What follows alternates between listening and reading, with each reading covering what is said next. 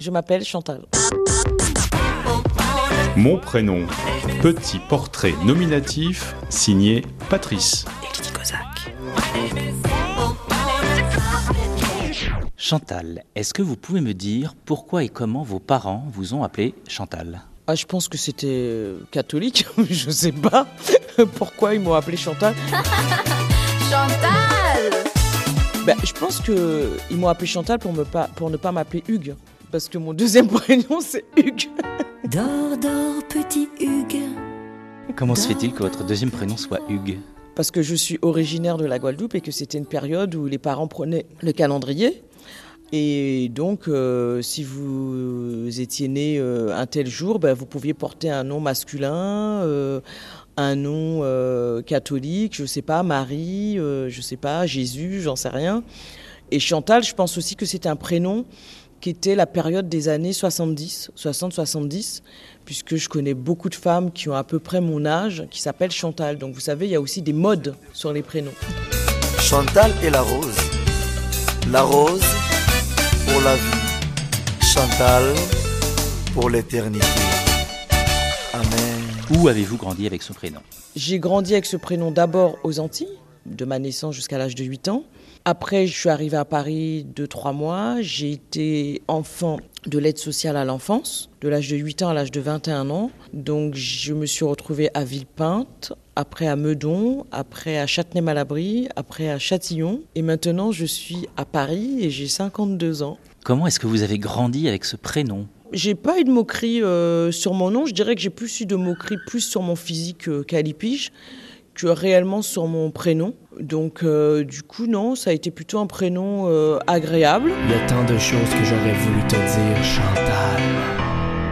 Tu ne sauras jamais comme je t'aime. Est-ce que vous avez des surnoms, soit fabriqués à partir de votre prénom, soit des surnoms qu'on vous donne euh, comme ça?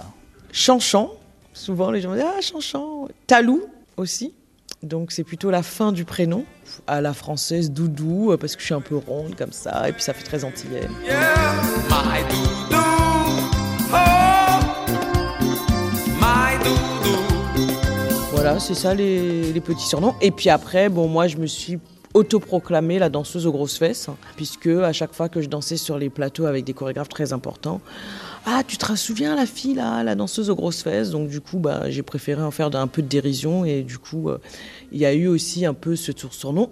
Si vous ne vous étiez pas appelé euh, Chantal, quel prénom auriez-vous aimé porter? Je pense que j'aurais aimé porter Bilima. Bilima, la sirène, ça veut dire. En quelle en langue lingala, en lingala.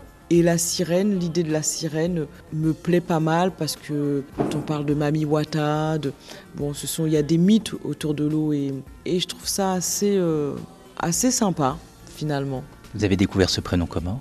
Je l'ai découvert parce que, en fait, euh, je dansais avec Kanda Bongoman pendant des années, pendant la période de- où Peter Gabriel a découvert un peu tous ces artistes euh, d'Amérique du Sud et d'Afrique noire. Et nous tournions beaucoup euh, avec euh, Kanda et il m'appelait souvent Billy et il en a fait une chanson, Billy Ma. Et qui a euh, fait le tour de l'Afrique.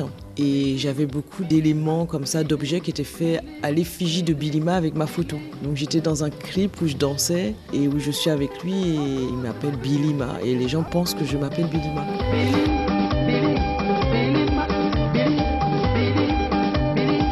J'aurais bien aimé avoir un prénom peut-être authentique en fait par rapport à mon afrodescendance, euh, par rapport à l'Afrique, qui soit peut-être plus, plus proche euh, d'une identité, oui, afrodescendante.